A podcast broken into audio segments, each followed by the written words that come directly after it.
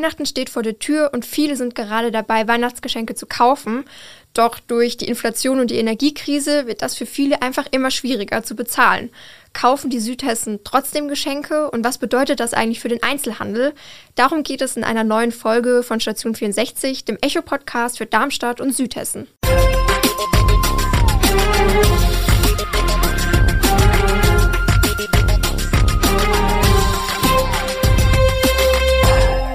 Gude aus der Echo-Redaktion. Mein Name ist Viktoria Werz und ich spreche heute mit meiner Kollegin Julia Küchiert über das Weihnachtsgeschäft.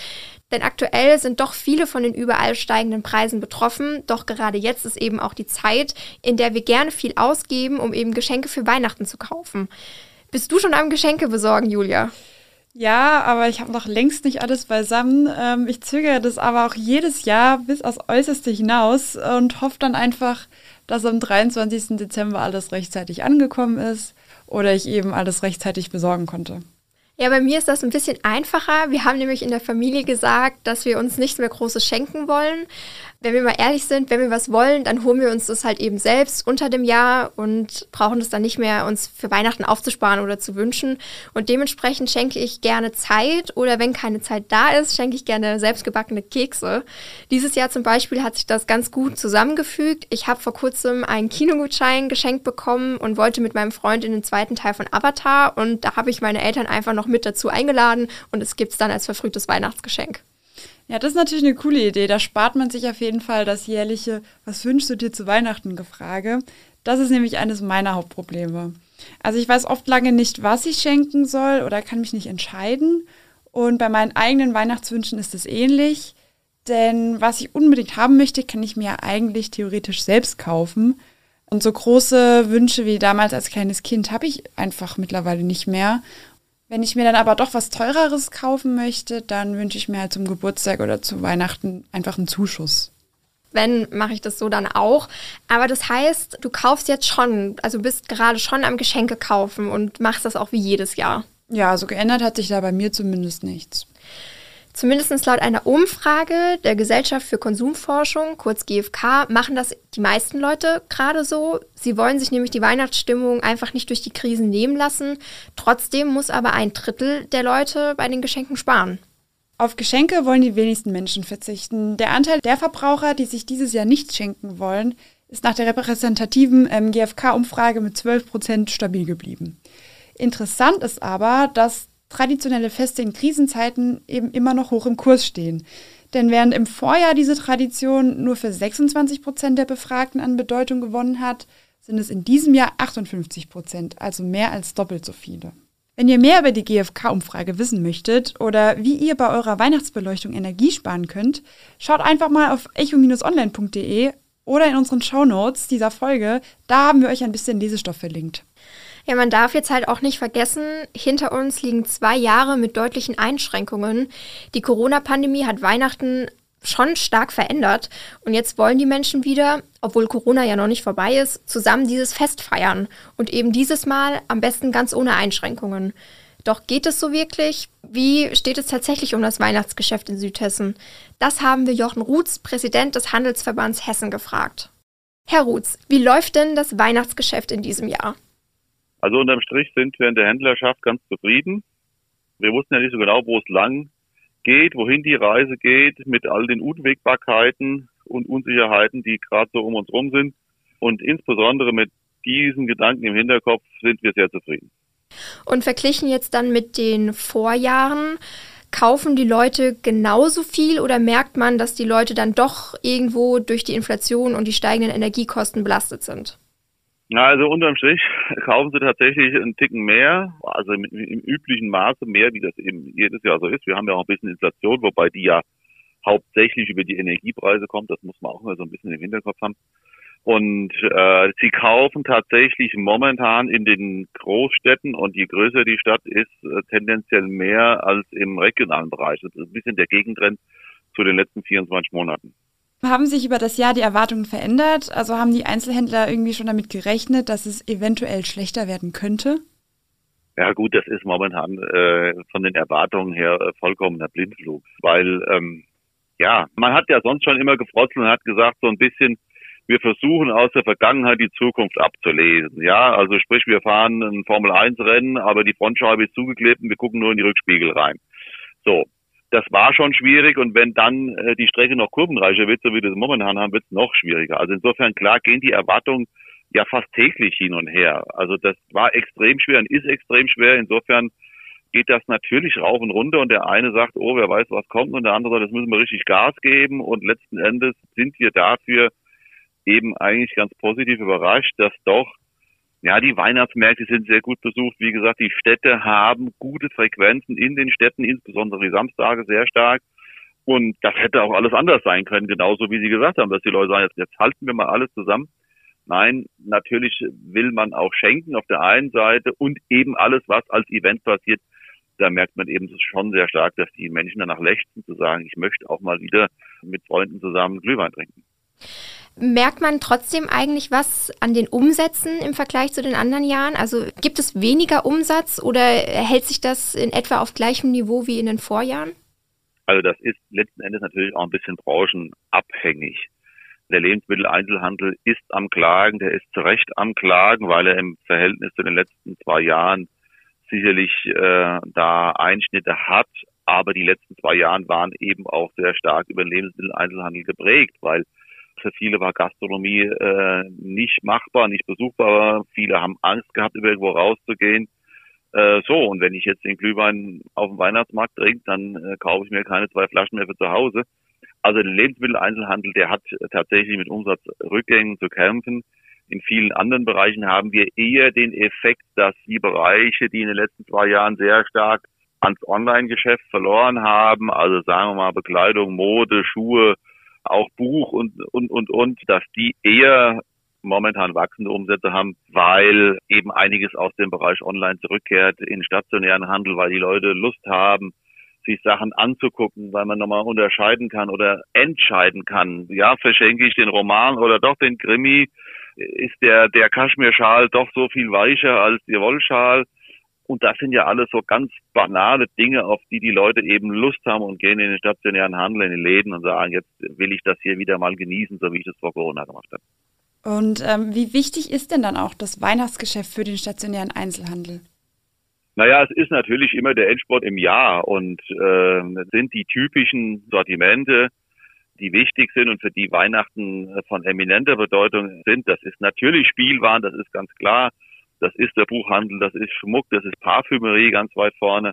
Äh, das ist aber auch Bekleidung, wo wir sagen können, da wird schon überdurchschnittlich viel Umsatz gemacht in den Monaten November, Dezember. Und insofern ist das wichtig. Und dann gibt es vielleicht wirklich andere Branchen, wo man sagt, na ja, da ist das nicht so das Thema. Also insofern kommt es immer ein bisschen auf die Sortimente an, was man da so anbietet und feil bietet. Und insofern ist es aber unterm Strich für den Einzelhandel wichtig, auch im Lebensmittelbereich. Das ist ja klar. Äh, das sind die Zeiten, wo ausgiebig gekocht wird, wo man mit Freunden dann auch mal abends zusammen zu Hause sitzt oder spätestens an den Feiertagen. Und insofern äh, ist das einfach eine ganz immens wichtige Zeit, die letzten Endes bei vielen äh, Händlerinnen und Händlern darüber entscheidet, ob das ein sehr, sehr gutes Jahr oder nur ein gutes Jahr wird. Ja, sehr interessant, diesen Einblick mal. Gibt es da eigentlich jetzt schon Prognosen für das kommende Jahr? Ich meine, viele warten ja jetzt auch noch auf ihre Abschlagszahlungen, wie die dann genau aussehen werden. Haben Sie sich da und der Handel schon mal Gedanken drüber gemacht, wie das im nächsten Jahr laufen könnte? Naja, das ist natürlich alles sehr ähm, zurückhaltend und sehr vorsichtig in der Betrachtung. Wir haben ja aktuell einen guten Trend an den Tankstellen. Die Preise sind am Fallen. Das bringt ein bisschen Hoffnung. Man merkt natürlich, dass die Bundesregierung auch an vielen Stellschrauben dreht oder versucht zu drehen. Und äh, die Frage, die natürlich sich anstellt, ist, wem gelingt es, wie da auch gegenzusteuern. Also wir waren ja in einer extrem, ja, dicken Komfortzone, wenn man einfach mal guckt, wie man mit Energieverbrauch umgegangen ist. Insofern wird für mich echt spannend, ob der Verbrauch wirklich also rein, rein monetär, ob das wirklich so viel teurer wird oder ob man da einfach gegensteuern kann. Und dann kann ich mir schon vorstellen, wenn einer sagt, ja, hm, ich bin davon ausgegangen, ich habe das Doppelte bezahlt und zahle jetzt doch nur 20 Prozent mehr und ich habe was auf Seite gelegt, dass der dann auch wieder sagt, und jetzt entschädige ich mich für meine Askese im Energieverbrauch und gönne mir dann nochmal das eine oder andere, wo ich vielleicht jetzt sonst nicht drauf hingespart hätte, aber jetzt gönne ich es mir. Ja, also die Aussagen von Herrn Ruths unterstreichen auch die Ergebnisse der Umfrage, dass die Leute Weihnachten einfach genießen wollen und äh, weiter Weihnachtsgeschenke kaufen, fast wie bisher. Aber trotzdem bleibt einfach der Kostenfaktor ein zentrales Thema. Wahrscheinlich ist es bei den meisten nicht so einfach wie bisher, ihr Geld auszugeben und dementsprechend auch noch teure Geschenke zu kaufen. Achtest du denn gerade jetzt beim Geschenkekauf auf den Preis?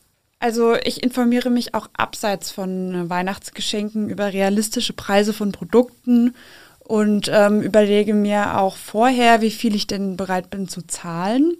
Aktuell vergleiche ich und überlege ich aber schon ein bisschen mehr.